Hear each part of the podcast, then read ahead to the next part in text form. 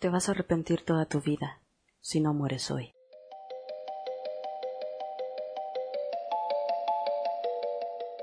Buenos días, tardes o noches. Bienvenidos a el primer capítulo del Péndulo Carmesí. Yo soy Misao y el día de hoy nos damos cita para comentar sobre uno de los eventos más macabros sobre los que alguna vez leí. Posiblemente lo reconozcan eh, por la cantidad de información que hay en la red sobre este caso, pero quise iniciar este podcast echando, como dicen, toda la carne al asador. Hablaremos de la que fue llamada la tragedia de Jonestown, en Guyana, en donde alrededor de 918 personas, incluyendo niños, perdieron la vida, o más bien, se la quitaron voluntariamente. Acompáñenme a descubrir cómo es que esto pudo ser posible en este capítulo dedicado a Jim Jones y el Templo del Pueblo. Bienvenidos nuevamente. Esto es El Péndulo Carmesí. Iniciamos.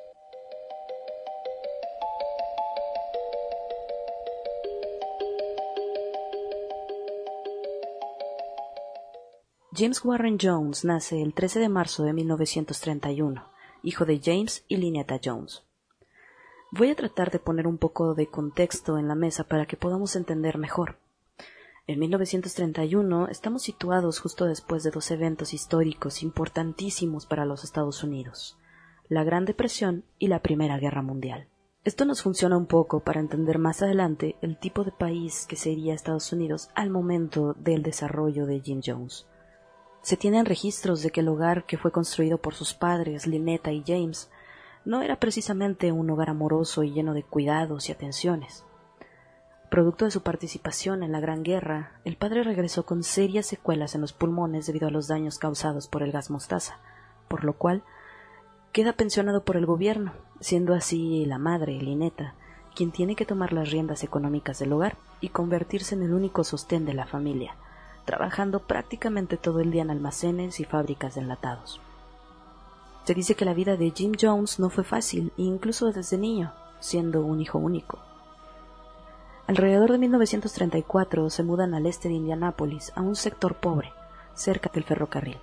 Se dice que nunca recibió afecto o calor de hogar, pero sí era demasiado inteligente. Casi siempre se le podía ver paseando por las calles solo, y en estos momentos de su vida es cuando una de sus vecinas lo adopta o se hace cargo de él en algunos momentos, y al ser ella una gran devota de la iglesia lo lleva ahí. Y es donde encuentra el amor y el calor que siempre le hicieron falta en su hogar. Se sentía tan cómodo en la iglesia que incluso con tan solo diez años, Jim ya daba sus propios sermones a los niños del vecindario en su granero. Algunos de los contemporáneos de Jim cuentan anécdotas que permiten ver desde incluso aquel entonces un poco de la naturaleza del pastor Jones, pues mencionan que además de que se le notaba extasiado al momento de tener varias personas escuchándolo, que había un punto en que Jim no les permitía abandonar el lugar, incluso llegando a encerrar algunos de los chicos asistentes a sus sermones. Asimismo cuentan que tampoco se le veía jugando con los demás chicos del vecindario en las calles, sin embargo, era muy sencillo poderla encontrar en la biblioteca leyendo sobre socialismo, Gandhi, etc. Es en 1948 cuando su madre deja a su padre y se mudan a Richmond. Aunque de cualquier manera Jim no consiguió la vida familiar cercana, amorosa y estrecha que deseaba, por lo que se refugió en la iglesia, donde encontró lo que él podía llamar su hogar. Hay que recordar nuevamente el contexto. Nos encontramos en un momento en Estados Unidos en el que no solamente la economía estaba débil y había muchas personas viviendo en condiciones extremas, sino que además había una intensa segregación racial. Recordarán que anteriormente, aunque me gustaría decir que en la antigüedad, pero ciertamente fue el siglo pasado, había puertas de acceso diferentes y exclusivas para la población afroamericana.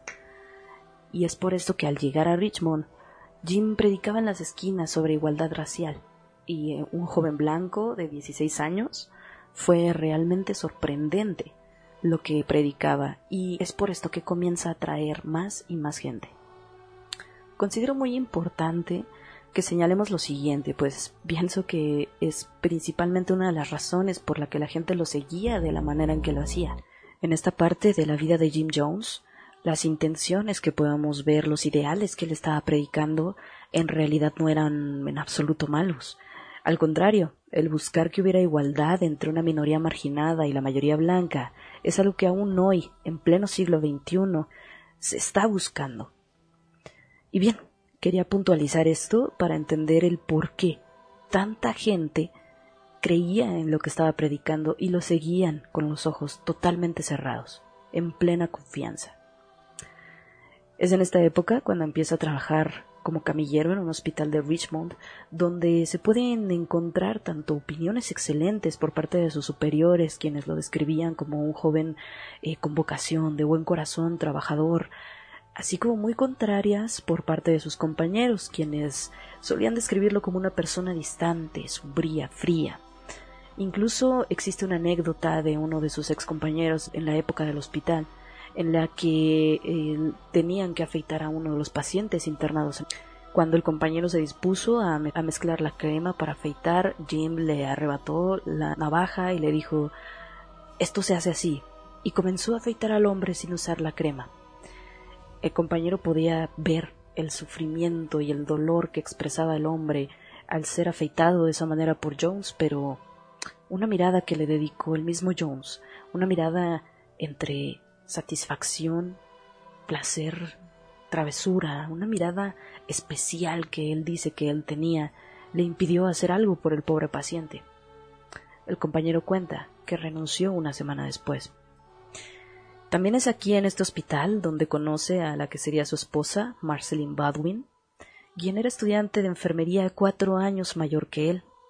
Fueron una pareja que decidió casarse muy joven, ella tenía 22 y él 18. Y se dice que la relación no era precisamente miel sobre hojuelas, ya que a Jim Marceline le parecía a veces demasiado religiosa en ocasiones, llegando incluso a burlarse de ella o hasta insultarla. Y es aquí cuando comenzamos a tener un Jim Jones más sombrío, un poco más violento y agresivo con sus allegados. En 1950, a los 19, Tenía una muy mala economía y aunque casi no iba a clases en su segundo año de universidad, leía demasiado sobre historia y ciencias sociales, interesándose en personajes tales como Eleanor Roosevelt y Stalin. También es aquí donde comienza él a creer y a expandir la idea de que el comunismo soviético es la mejor manera de vivir para todos en Estados Unidos.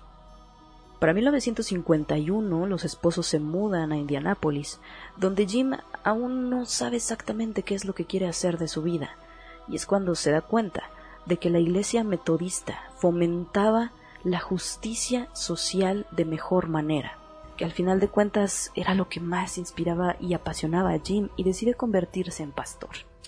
A estas alturas Jones muestra una forma de predicar muy natural, misma que le encanta a los feligreses pero es cuando la iglesia metodista también empieza a quedarle pequeña a los ideales de Jones, por lo que comienza a buscar más opciones hasta llegar a los bautistas, impresionando a los fieles con sus habilidades de elocuencia, que recordemos tenía ya desde muy temprana edad. A los 23 años, en 1954, Jim funda la que sería su primera iglesia en un barrio multirracial llamándola Unidad de la Comunidad. En esta nueva iglesia practica lo que conocemos como sanaciones. Él colocaba una o dos manos sobre las personas que venían quejándose de algún dolor, predicaba y pregonaba que los iba a curar, y los fieles salían del templo verdaderamente diciendo que Jim Jones los había curado. Esto comenzó a llamar la atención de las personas, por lo que Jim comenzó a buscar abiertamente más seguidores para su propia iglesia, aunque sus amigos cercanos realmente no creían que tuviera tal don de sanación. Recordemos entonces que desde que daba aquellos sermones en el granero de Richmond a los demás niños del vecindario, Jim sentía esta pasión, pero sobre todo satisfacción de saber lo bueno que era manipulando a la gente y con el tiempo. Él hacía sus propios experimentos con diferentes personas, probaba hasta qué punto era capaz de manipularlos. Para cuando tenía 25 años consigue comprar una pequeña iglesia que llama brevemente Alas de Liberación. Sin embargo, esta se convertiría con el paso del tiempo en la primer sede del tristemente célebre Templo del Pueblo. Jones bautiza este recién formado templo como un movimiento, y es aquí cuando comienza a promover un culto hacia su propia personalidad. Conforme la comunidad crecía más y más y Jones habla más y más acerca del socialismo y justicia social, comienza a creer cada vez menos en Dios, inclusive llegó a autoproclamarse agnóstico. Aunque no debemos ignorar, claro, que independientemente de todo, lo que sí es una realidad, como les decía anteriormente, es que él sí trataba de ayudar a los necesitados. Él creaba comedores de beneficencia, donaciones de ropa, y para el templo del pueblo no existía nada parecido a la segregación. Siempre, desde su inicio hasta su trágico final, hubo miembros en el templo del pueblo caucásicos, afroamericanos e inclusive hispanos. Cuando su esposa tenía 32 años y él 28, engendraron a su único hijo biológico, al cual llamaron, inspirado en uno de sus grandes héroes, Stephen Gandhi Jones. Y poco después también adoptarían a James Warren Jones Jr., convirtiéndose así en la primera pareja de blancos en Indianápolis en adoptar a un niño afroamericano. Crecieron su familia más, adoptando igualmente a otros niños coreanos, llamando a su familia la familia arcoíris. Para 1960 logró convertirse en comisionado de los derechos humanos en Indianápolis y se tomó muy en serio esta labor apoyando a que la segregación racial fuera disminuyendo significativamente, lo que por supuesto significó que cayera de la gracia de un par de segregacionistas, pero muchísima gente más lo seguía y admiraba. En 1962 es la época cuando Jones tiene uno de sus puntos más bajos dentro de la congregación, ya que debido a que se sentía amenazado y hasta cierto punto paranoico por el latente fin del mundo, supuestamente, eh, se va con su familia arcoíris a Río de Janeiro, Brasil, subsistiendo del dinero que el templo del pueblo le enviaba. Y es aquí cuando, sin el líder presente, el templo comenzaba a desmoronarse, llegando a disminuir su número de fieles hasta casi cien, por lo que Jim Jones, dos años después, en 1964, decide regresar a Indianápolis. A su regreso, recibe mucha más adulación y admiración que antes, ya que su discurso de justicia social fue más intensamente apoyado a su regreso de Brasil. Pero al mismo tiempo que toda esta atención crecía, lo hacía igualmente su paranoia, y en su búsqueda de llevar su iglesia lo más lejos posible de los opositores racistas, encuentra un lugar en Redwood Valley, California, a 100 kilómetros al norte de San Francisco, donde se mudó con 140 fieles de su iglesia. Es en Redwood Valley donde ya podemos ver cómo este templo del pueblo se convierte poco a poco en lo que Jones había estado soñando. La gente comenzaba a trabajar en la tierra, cultivar su comida, más y más personas comenzaron a unirse a su iglesia, ya que su discurso, tal y como había sucedido anteriormente, cautivaba a las personas, puesto que era un discurso nuevo que las personas no conocían, además de que se sentían abrumados y conquistados por esta amabilidad y carisma que Jones poseía. A partir de 1968 se adjunta a la Iglesia el amor y el sexo libre. Esto no estamos seguros, no se sabe si fue por voluntad y deseo propio de Jim o si únicamente se trataba de una manera más de mantener el control de la comunidad alrededor claro de él. Se dice que él tenía la capacidad de solicitarle a cualquier persona, ya fuera hombre o mujer, tener relaciones cuando quisiera y se debía aceptar la petición. Aunque cabe mencionar que también la gran mayoría de sus feligreses hubiesen estado agradecidos de tener esa oportunidad. Esta situación comienza a llamar la atención de algunos otros practicantes religiosos y periodistas, ya que se consideraba muy extraño que un pastor estuviera teniendo relaciones sexuales extramaritales y más aún con sus propios feligreses. No es como que podamos decir que Jones era como tal un pastor ortodoxo, por supuesto que no. Y recordemos que desde la universidad él mismo había negado la existencia de un dios o siquiera de un ser supremo. Pero es aquí en este momento de la historia en que todo comienza a tornarse cada vez más perturbador, pues ya llegamos a un punto en el que él mismo comienza a considerarse un Mesías, un Salvador, un Dios. Su éxito, como ya hemos mencionado, provenía de las ideas que promovía, de la justicia racial, que eran temas que le dolían a muchos estadounidenses y en realidad les enamoraba el futuro que Jones les ofreció. Fueron, como ya mencioné, conquistados. Mientras tanto, Jones ya estaba cayendo en la obsesión, con su idea de crear un movimiento y creyendo que requeriría más energía para poder soportar el largo camino que venía, comenzó a tomar anfetaminas. Por supuesto, le proporcionaron una mayor fortaleza y energía, a cambio, claro, de generarle una fuerte adicción a ellas y aumentar e intensificar su paranoia. Es en Redwood donde nacen los rituales en los que se practicaba ya la humillación pública con el fin de mantener el control sobre los feligreses.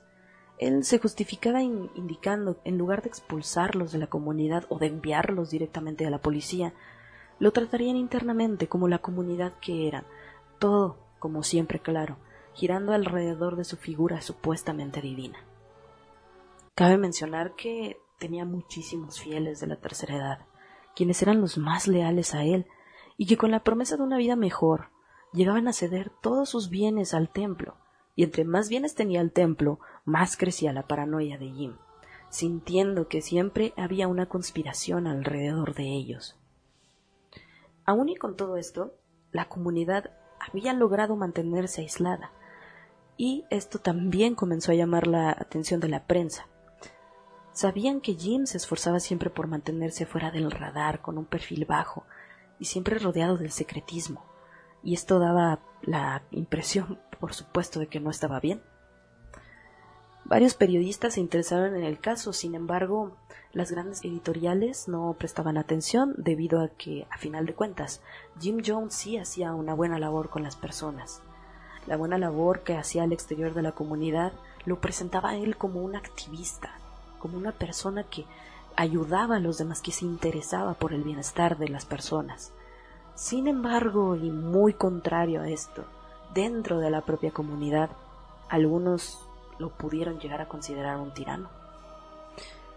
Y es aquí cuando Jim se topa con algo que no puede controlar, una sola cosa que no está dentro del control de su comunidad, los desertores desertores que al salir del templo del pueblo comenzaban a contar lo que sucedía dentro, la vigilancia que les mantenían veinticuatro horas los guardias con lentes oscuros y armas, castigos físicos, humillaciones públicas que ya mencioné, entre otras medidas. Realmente ellos consideraban que quienes pensaban dejar el templo del pueblo debían considerar incluso la muerte como consecuencia. Esta situación de los desertores y que salían y comentaban lo que sucedía dentro de la comunidad aumentó aún más la paranoia del pastor, quien ya decía de por sí que la policía y el gobierno interferían en la paz que él estaba construyendo, y comenzó a idear un plan para, como él mismo decía, proteger a su rebaño, pues estaba dispuesto a todo para lograrlo. Y es aquí cuando se habla por primera vez de un suicidio masivo. Se dice que una noche le dio a los fieles a tomar una bebida, para decirles que les quedaba únicamente una hora de vida. Jones quería probar la lealtad de su comunidad, quería saber si lo seguirían hasta el fin del mundo, quería saber qué tanto eran capaces de llegar a ser por él. Evidentemente, toda la comunidad tomó este jugo y al final resultó ser solamente un simulacro. A causa de todo esto es que Jim ya busca entonces un lugar que fuera lo suficientemente grande y lo suficientemente alejado de los Estados Unidos para poder continuar con su reinado, digamos, sin molestias, sin interferencias, sin que nadie más se entrometiera en su comunidad. Guyana, un país en Sudamérica, terminó siendo el lugar perfecto. Un equipo de reconocimiento por parte del Templo del Pueblo fue enviado a Guyana para preparar un terreno que fuera lo bastante grande para poder llevar a su comunidad y realizar una migración en masa a este país. Ese lugar que el equipo de reconocimiento encontró fue denominado como Jonestown. Por otro lado, la comunidad creía que estaban trabajando para crear un lugar mejor para sus familias, un lugar donde comenzar una nueva vida. A pesar de que Jim continuaba siendo lo más discreto posible en Estados Unidos, llamaba más y más la atención de la prensa, lo que hizo que esta paranoia que él ya tenía se volviera cada vez más y más intensa. Pero en esta ocasión no solamente en Jones, sino que ahora también los fieles sentían esa paranoia de que los perseguían. Continuaba habiendo desertores que develaban los secretos del templo, así que no esperaron más y Jim comenzó a mandar pequeños grupos a Guyana para iniciar la migración. Hay que mencionar también que mucha de la gente que estaba con el templo del pueblo realmente no tenían la independencia financiera ni una manera de sobrevivir sin la comunidad, por lo que no les quedaba mayor opción que seguirlos a Guyana. Claro, otros deseaban fervientemente mudarse a Jonestown, pues para ellos representaba una especie de tierra prometida. Y es así como ya estando en Guyana, al inicio fue toda una gran aventura para la comunidad. Sin embargo, la construcción de una utopía como la que soñaban junto con su pastor no era tan sencilla. Debían trabajar la tierra en largas jornadas y esto no terminaba hasta que John se sentía satisfecho después de sus sesiones nocturnas de predicación. También se continuaron con los castigos públicos frente a lo que parecía ser un trono en donde Jim se sentaba, situado como no podía ser de otra forma, en el centro de la comuna. Aquí nace otro juego psicológico del cual ya tuvimos una muestra anteriormente en Estados Unidos. Este juego fue llamado La Noche Blanca. La Noche Blanca no era otra cosa que ensayos de suicidio masivo, en los que Jim convencía a la comunidad de que los tenían sitiados, el gobierno, la sociedad, que no les permitirían alcanzar la paz y la utopía por la que tanto estaban trabajando. Se tiene registro por parte de los sobrevivientes y desertores que las noches blancas se repitieron en varias ocasiones, aún ya estando en Guyana. Después de la muerte de su madre, Lineta, en Jonestown en 1977, a raíz de una enfermedad pulmonar, Jim comenzó a tomar aún más drogas. Y su hijo Stefan, ya mayor en este momento, sabía que su padre se estaba haciendo daño, por lo que trató de hablarlo con su madre, quien le dijo que debían aislarlo para poder alejarlo de las drogas. Sin embargo, su hijo, siendo consciente de la situación y de la personalidad de su padre, mencionaría Madre, papá se cree que es Dios. No le puedes decir a Dios qué es lo que tiene que hacer. Esa no es la manera. Aun cuando el objetivo de irse a Guyana había sido mantenerse alejado de los reflectores, la prensa, los desertores y lo que posteriormente se llamaría familiares preocupados, continuaban insistiendo en que algo no estaba bien con Jonestown y es aquí cuando estos familiares, decididos a escuchar de sus propios parientes, de sus propios seres queridos que estaban dentro de la comunidad, les dijeran en persona que se aislaban por voluntad propia y que no querían volver y que eran felices en la selva de Guyana, es cuando acuden al congresista Leo Ryan, quien se embarcó el 15 de noviembre de 1978 junto con familiares y reporteros a Guyana para visitar Jonestown. Esto con la simple finalidad de investigar más y aprender más sobre el templo del pueblo. Una vez en Guyana, después de esperar dos días, Jones acepta que acudan a Jonestown. Durante una reunión con Jim y después de entrevistar a varios fieles, Leo Ryan se convence de que la investigación dio frutos, positivos, claro, y que las personas se encuentran bien y felices, por lo que se dispone a retirarse de Guyana para llevar estas noticias a Estados Unidos. Sin embargo, al otro día, cuando el congresista ya se dispone a regresar, se topa con 15 miembros de la comunidad que deciden que no están bien del todo y que quieren regresar con él, a lo que Leo, por supuesto, responde que sí. Y bien ha llegado el momento de hacer una breve pausa para recapitular y resumir brevemente la receta que tenemos entre manos, queridos escuchas. Primero, tenemos esta figura divina que se esfuerza por mantener bajo control a una comunidad que lo siguió y lo seguiría hasta el fin del mundo.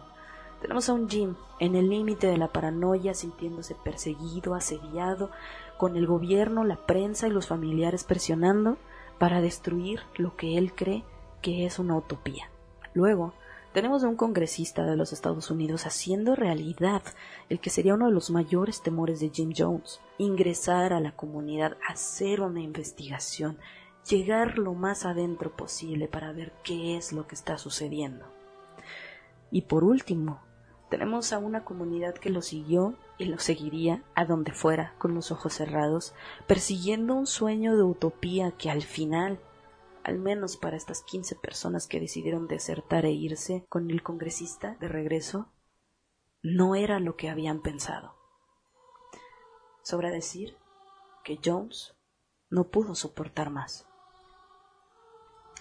Al momento de abordar el avión del congresista, que lo llevaría a él, a los desertores y reporteros de vuelta, un comando armado de Jonestown se acercó en un tractor y sin mediar una sola palabra abrió fuego contra todos en el lugar.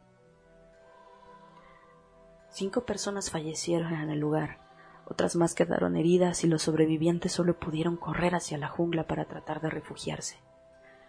El congresista, Leo Ryan, se encontraba entre los fallecidos. Fue hacia la puesta de sol de aquel 18 de noviembre cuando esta tragedia comenzaría a tomar tintes aún más oscuros. Jones, al enterarse de lo que había sucedido, tomó una decisión. Decidió que no lo iban a dejar en paz. Decidió él en su mente que no había ya ninguna otra salida, que pronto irían por ellos. Se plantó frente a sus fieles y les ordenó que con jeringas sin aguja vertieran la poción en pequeños vasos. La hora había llegado. Los niños fueron primero. Le siguieron los adultos y todo terminó muy rápido. No habría más noches blancas. A la mañana siguiente, el gobierno de Guyana envió tropas a Jonestown y la escena con la que se toparon aquel día es algo difícil de imaginar aún existiendo tantas fotos en la red continúa siendo muy difícil de creer. Se realizó la contabilidad de los cadáveres encontrados y aunque en un inicio oficialmente se un número sumamente bajo, con el paso de las horas este número ascendió y superó 900 personas. Casi 300 fueron niños. Se encontró el cuerpo de Jim Jones con una herida de bala en la sien, aunque se desconoce si tomó lo que él mismo denominó la poción. Cerca de 250 cuerpos nunca fueron reconocidos, por lo que el cementerio de Oakland, California, se dio parte de su fosa común para que ahí pudieran descansar los restos, creando así un memorial que cada año sobrevivientes y familiares de las víctimas visitan y se reúnen para presentarles sus respetos.